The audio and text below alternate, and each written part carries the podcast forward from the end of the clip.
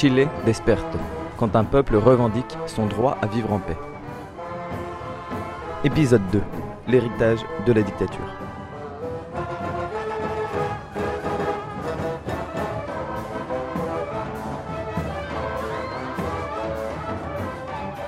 Las leyes que hoy en día es- existen siguen siendo leyes que provienen desde la dictadura. Por eso hay una frase que dice no son 30 pesos, son 30 años en realidad. ¿Cachai? Les lois qui existent aujourd'hui sont toujours des lois qui proviennent de la dictature. C'est pour ça qu'il y a un slogan qui dit c'est pas 30 pesos, c'est 30 ans d'abus. Tu piges?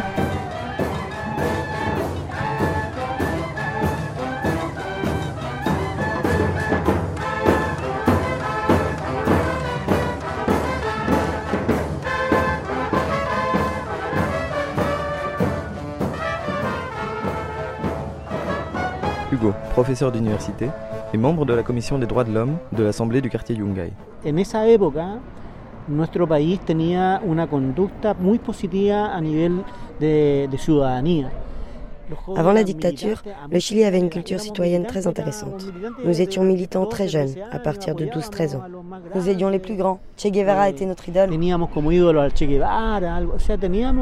Nous étions en train de transformer ce pays. Et le coup d'État arrive. Et maintenant, une nouvelle dictature. Deux fois. Non, je ne pensais pas vivre cela deux fois.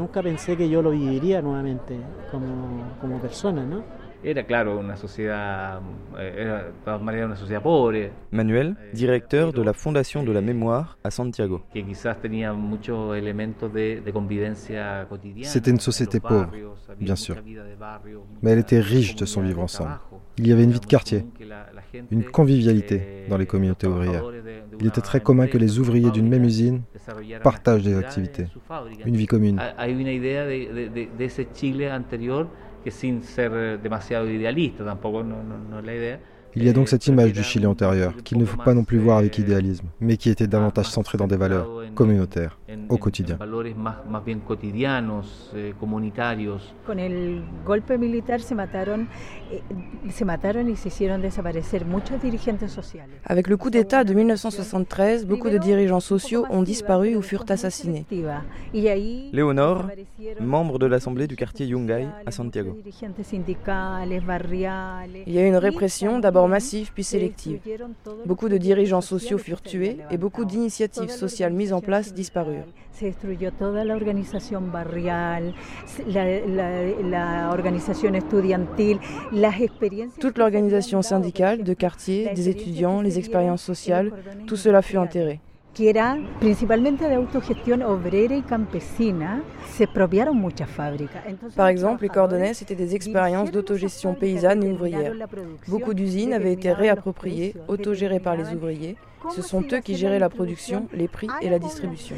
Toda esa experiencia se eh, exterminaron, exterminaron eh, haciendo desaparecer, exiliando a los dirigentes y entregando de nuevo esas industrias, esos campos que habían sido recuperados para el, la para el colectivo, digamos, entregándoselo de nuevo a los Toutes ces initiatives furent exterminées.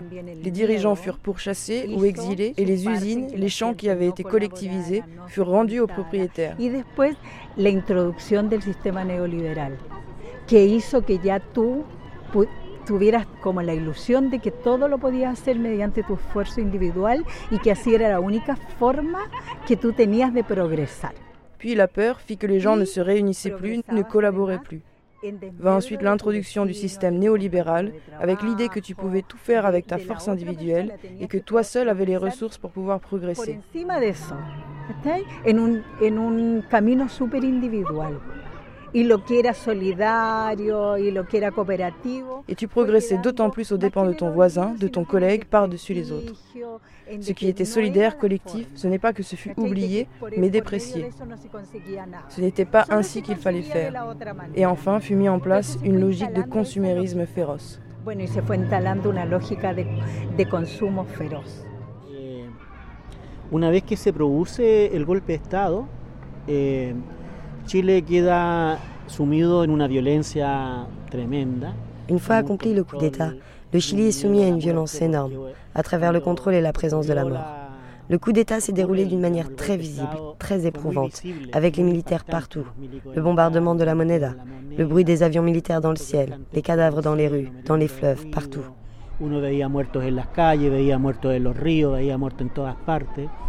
Les gens étaient en état de choc. Et en profitant de cet état de choc, ils firent toutes les réformes structurelles. La réforme des retraites, de l'éducation, de la santé.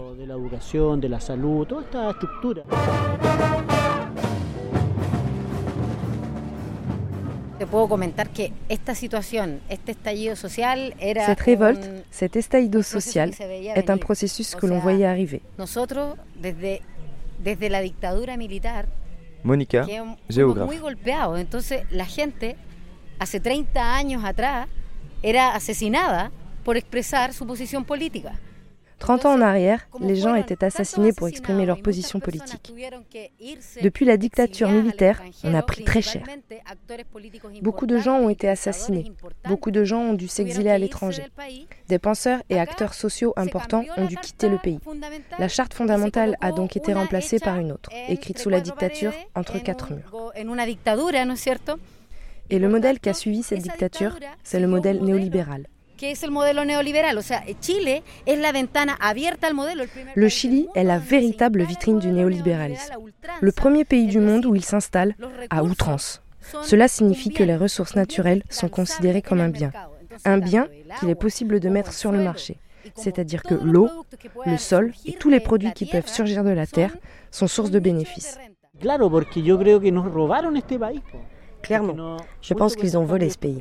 Avec ce changement structurel, ils ont mis en place cette constitution de 1980 dans laquelle tout est fait pour piller les ressources. Et ils ont tout pris.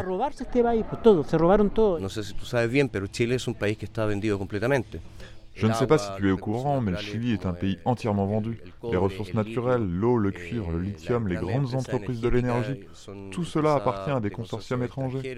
Otra idea muy fuerte que, se, que fue instalándose es la idea del desprecio hacia lo público. D'autre part, l'idée très forte qui s'implante chez les Chiliens et les Chiliennes est la dépréciation de tout ce qui est public, tout ce qui a à voir avec l'État. L'éducation publique, la santé publique est mauvais. Il faut donc le privatiser. On a donc commencé à légitimer cette idée qui est moins l'État s'engage dans l'éducation, dans la santé, dans l'économie, mieux c'est. Mejor. se da la, la, la, promulgación de todo lo que significa el fomento a la industria forestal. Chile comienza a, a talar todo lo que es bosque nativo, flora autóctona, y a reemplazarla por... Eh, On promulgue ce qu'on appelle le développement de l'industrie forestière. Le Chili commence à détruire la forêt originelle, la flore autochtone, pour les remplacer par les parabiata.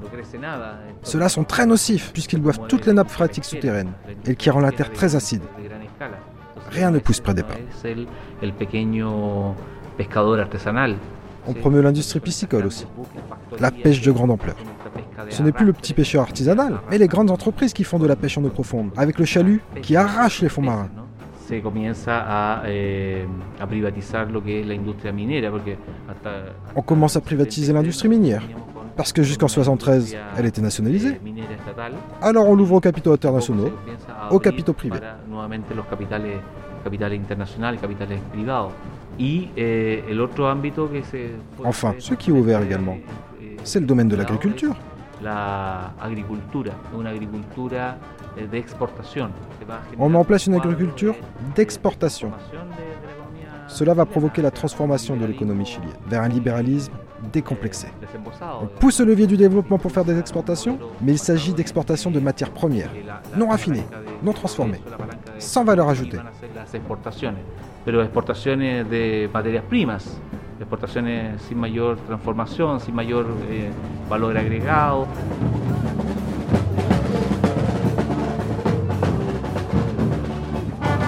Y, a, y, paralelamente a eso vienen varios cambios eh, durante la dictadura que significan que se traducen en una precarización la, laboral. De, de Parallèlement à cela vient une transformation des conditions de travail qui deviennent très précaires pour les Chiliens et les Chiliennes.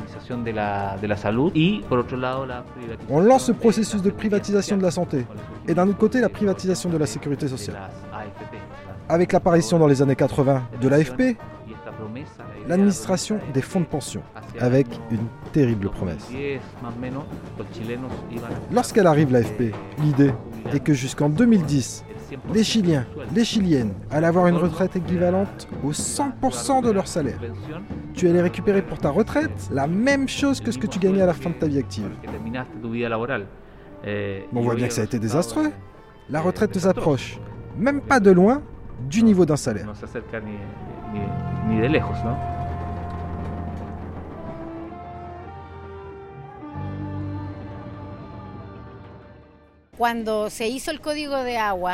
Lorsqu'a été réalisé le Code pour l'eau en 1980, durant la dictature, ils ont séparé l'eau de la terre. Comme l'eau est considérée comme un bien, elle est sur le marché et de ce fait apparaît la sanitaria. Ce sont des entreprises privées qui vont te dire Vous voulez de l'eau Je vous l'apporte. Et à quel prix Des prix qui sont exorbitants, bien entendu.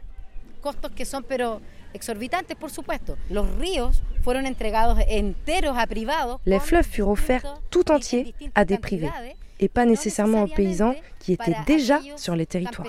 Ce fut un arrangement au nom de la croissance nécessaire de l'économie.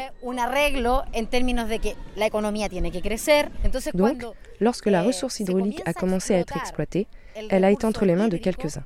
Et qui furent les plus pénalisés? les pauvres et les paysans, bien entendu. Un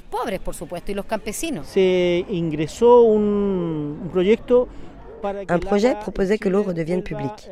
Mais le piège, c'est que ce genre de loi est lié à la clause des deux tiers. Ce qui veut dire qu'il faut réunir deux tiers des députés pour que la loi soit adoptée. Un quorum bien trop élevé, impossible à atteindre. Et il en est ainsi pour toutes les choses fondamentales. Toute loi importante pour les Chiliens et Chiliennes est amarrée à cette règle des deux tiers. Voilà la constitution qui a tué ce pays, qui l'a converti en un pays où sévit une inégalité immense. ¿Eh? que lo ha convertido en un país eh, con una tremenda desigualdad.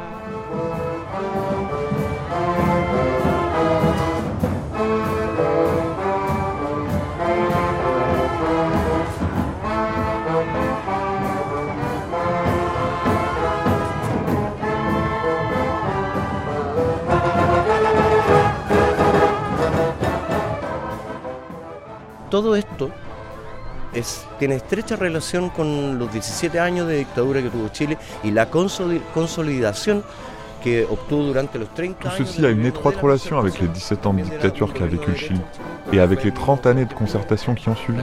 Les gouvernements de droite, dont ceux de Sebastián Piñera, ont consolidé tout ce système de copinage. Esta cofradía. Es bien paradójico que eh, en esos años de mucho dolor haya habido también como contracorriente, como contracultura, un, un, un despertar de... de C'est paradoxal, mais pendant ces années d'extrême douleur a émergé un contre-courant. C'était comme un réveil de la créativité et du besoin d'association entre les gens. Ce phénomène gagne de plus en plus d'espace, prend de la confiance, se met à espérer la fin de la dictature, même si les gens ne croyaient pas au plébiscite de 88. Eh, no creíamos, no creíamos en el plebiscito del 88, entonces Des gens ont fait ce travail de redonner la confiance aux gens, de dire il faut aller voter, il faut aller défendre le vote, organiser des comptages parallèles. Il y avait des porte-paroles. Les gens se sont beaucoup préparés. Il y avait des maisons du non qui étaient des QG dans les quartiers, où les gens arrivaient pour aider, pour faire des peintures murales du genre non à Pinochet. Hacer murales por el no, no a Pinochet, qué sé yo. Eh, entonces todo ese ese, esa efervescencia eh, se viene rápidamente para abajo o, o, o la bajan.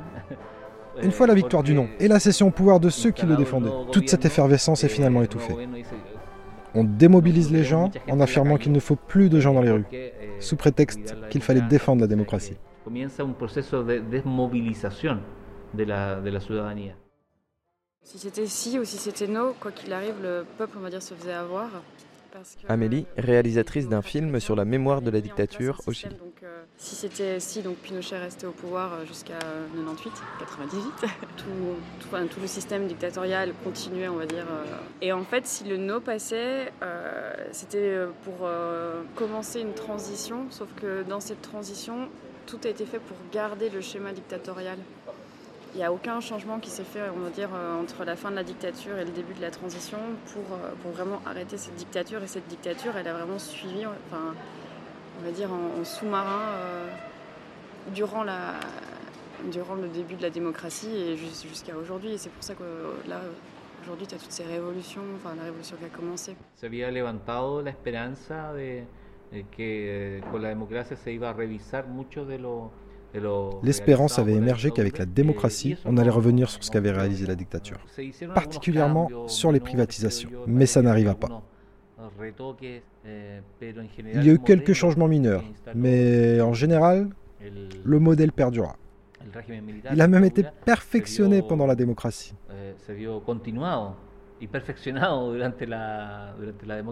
Beaucoup des leaders politiques qui avaient lutté contre Pinochet et qui ont ensuite assuré la direction de l'État, les députés, les sénateurs, les ministres du nouveau régime, ont commencé à nourrir rapidement de très bonnes relations avec les entrepreneurs. Lorsque s'achève leur mandat de député, ils accèdent rapidement à des postes de direction d'entreprise.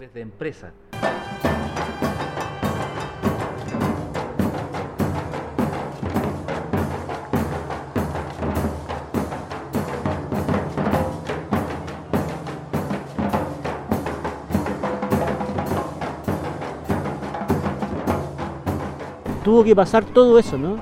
Para que se produjera un estallido social. Il a fallu que tout cela se produise pour que surgisse la révolte. Eh. Et elle s'est enflammée, si forte, si grande et si massive, au départ contre les 30 pesos, mais en vrai, pour ces 30 ans passés, comme dit le slogan. Et en une minute, nous l'avons tous senti. C'est bon, basta. Nous y sommes allés dès le premier jour, comme nous avons pu, sans y penser à deux fois. Alors Piñera a retiré son masque démocratique, a mis celui du militaire et a pris des dispositions drastiques. Il a déployé les militaires dans la rue et a multiplié les mesures répressives, tandis que de l'autre côté, le peuple avançait, de plus en plus nombreux. sacar leyes para reprimir, reprimir, reprimir, y por otro lado el pueblo avanzando, sumando, sumando. Salen los militares a la calle, luego de eso eh, se Les militaires ont été déployés dans les rues et nous sommes restés en couvre-feu 2-3 semaines, durant lesquelles il était très dangereux de sortir. On peut distinguer ici plusieurs types de violences. D'une part, il existe une violence psychologique envers les personnes qui ont vécu la dictature en chair et en os, les exilés, les torturés, ainsi que les familles des disparus. Cette violence est très présente lorsque les militaires sortent dans la rue. Il y a aussi une violence physique lorsqu'ils tirent, tuent ou violent des femmes et des jeunes. Ils font également une justice sélective en allant chercher des gens chez eux pour les mettre en prison, comme à l'époque de la dictature.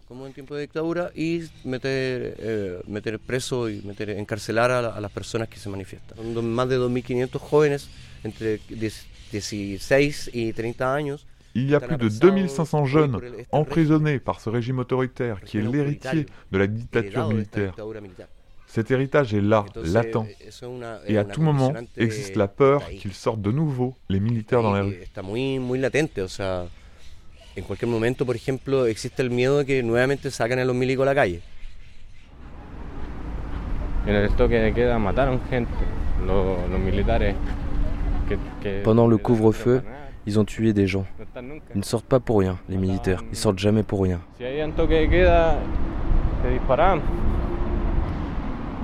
Eh. Ils ont assassiné beaucoup de gens. Beaucoup de gens ont disparu. Des corps calcinés ont commencé à réapparaître.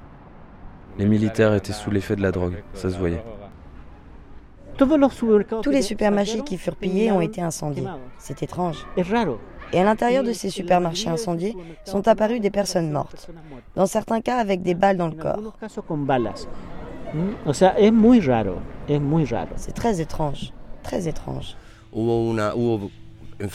Bien, bien poderosos contra los milicos, contra los pacos y contra los marinos. Il y a eu des affrontements intenses contre les militaires, les flics et la marine.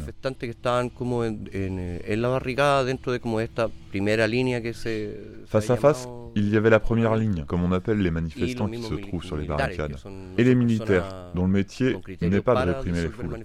Ceux-là, ils ont la gâchette facile, et ils peuvent tuer. Cette période fut très brutale à Valparaiso. Nous avons été frappés de plein fouet.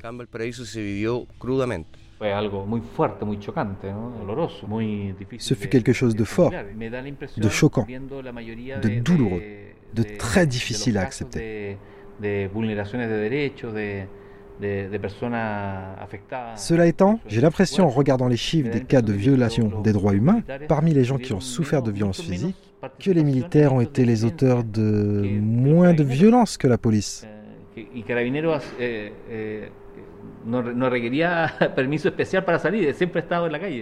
Et la police, elle n'a besoin d'aucune permission?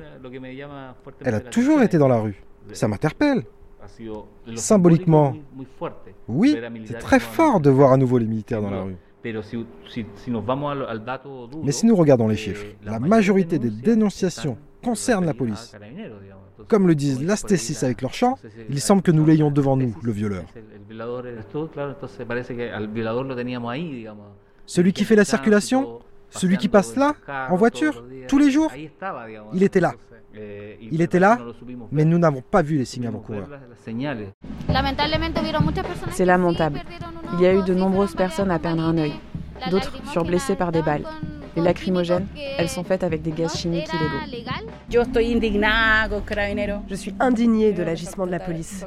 Ils ont agi comme des criminels. La répression a été brutale.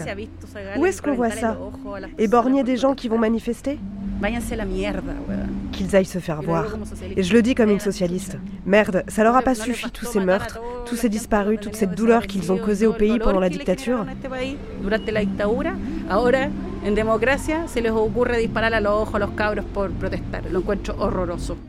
Maintenant, en démocratie, ils se mettent à tirer dans les yeux des gamins qui manifestent. Je les trouve effrayants. Los primeros días igual tenía como una sensación eh, en el barrio como bien especial en cuanto a que nosotros como, como país ya habíamos vivido un proceso de toques de queda en la dictadura. Les premiers jours, il y avait dans le quartier une sensation bien particulière, directement liée au fait que nous, comme pays, avions déjà vécu un couvre-feu pendant la dictature.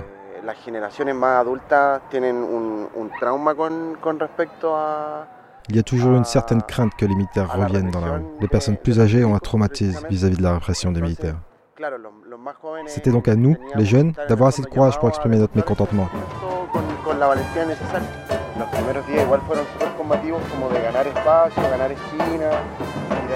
Les premiers jours furent très combatifs, avec l'idée de gagner des espaces, rue par rue.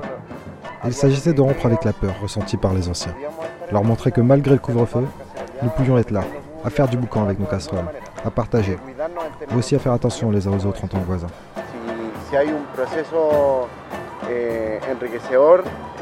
S'il y a un processus enrichissant, c'est bien celui-ci. Nous reconnaître comme voisins, ce qui est presque semblable à une reconnaissance de classe. Ce capitalisme nous tenait enfermés sur nous-mêmes, nous avait transformés en personnes individuelles, et nous avons su rompre de manière brutale avec cela.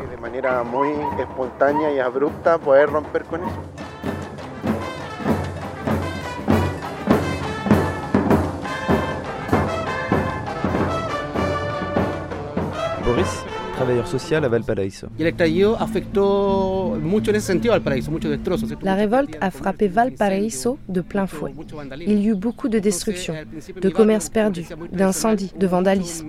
Cela a généré beaucoup de peur dans mon quartier, qui est très traditionnel. Il y a eu une énorme confusion, parce que personne ne savait quand ça allait se terminer.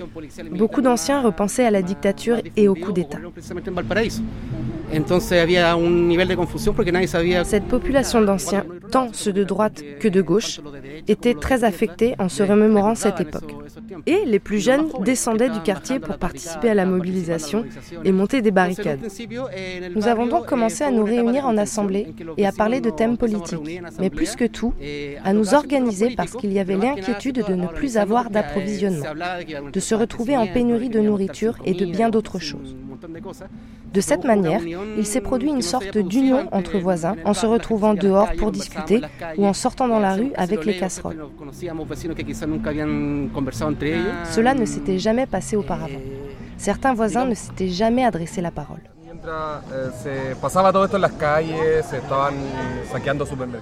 Tandis que tout cela se déroulait, le pillage des supermarchés, les barricades dans les rues, l'Assemblée se réunissait tous les jours pour parler de ces choses-là de ce qu'il se passait, et la place a finalement été réinvestie comme espace de discussion politique.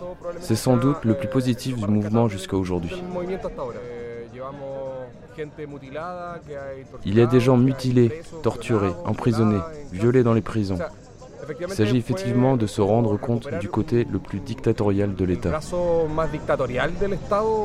Faire cet effort de mémoire, revivre ce que vécurent nos parents, la peur du couvre-feu, la peur face aux militaires qui ont le droit de tuer des gens. Et malgré cela, nous continuons à nous rassembler tous les jours. Yo creo que lo más impresionante fue cuando se sacó a los milicos a la calle y la gente no soltó la calle. Le plus impressionnant, c'est que quand les militaires sont sortis dans la rue, les gens n'ont pas lâché l'affaire. Et jusqu'à aujourd'hui, cela impressionne beaucoup, et notamment chez les personnes les plus âgées, parce qu'elles ont vécu cette situation dans le contexte de la dictature. Et jamais on n'avait imaginé une telle réponse que celle que la jeunesse a donnée. Une jeunesse qui ne veut plus répondre avec la peur.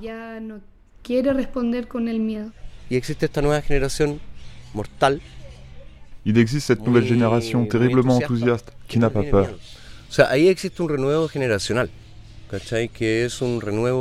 C'est un véritable renouveau générationnel.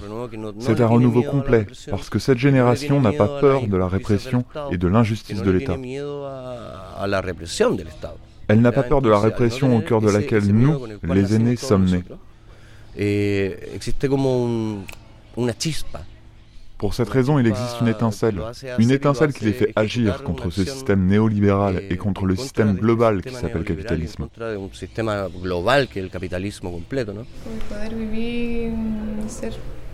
feliz de una manera colectiva, pensando en el otro también y perder el miedo también.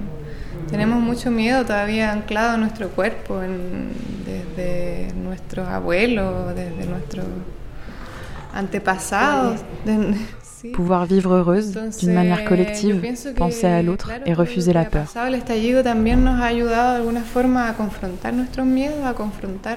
Nous avons toujours beaucoup de peur dans notre corps, une peur qui vient de nos grands-parents, de nos ancêtres. Cet estallido nous a permis de nous confronter à cette peur, à nos habitudes, ces habitudes patriarcales que nous avons, ces habitudes capitalistes, le fait de ne penser qu'à soi-même, de ne pas saluer le voisin. Alors oui, le but est de refuser la peur refuser la peur et lutter, ne rien lâcher.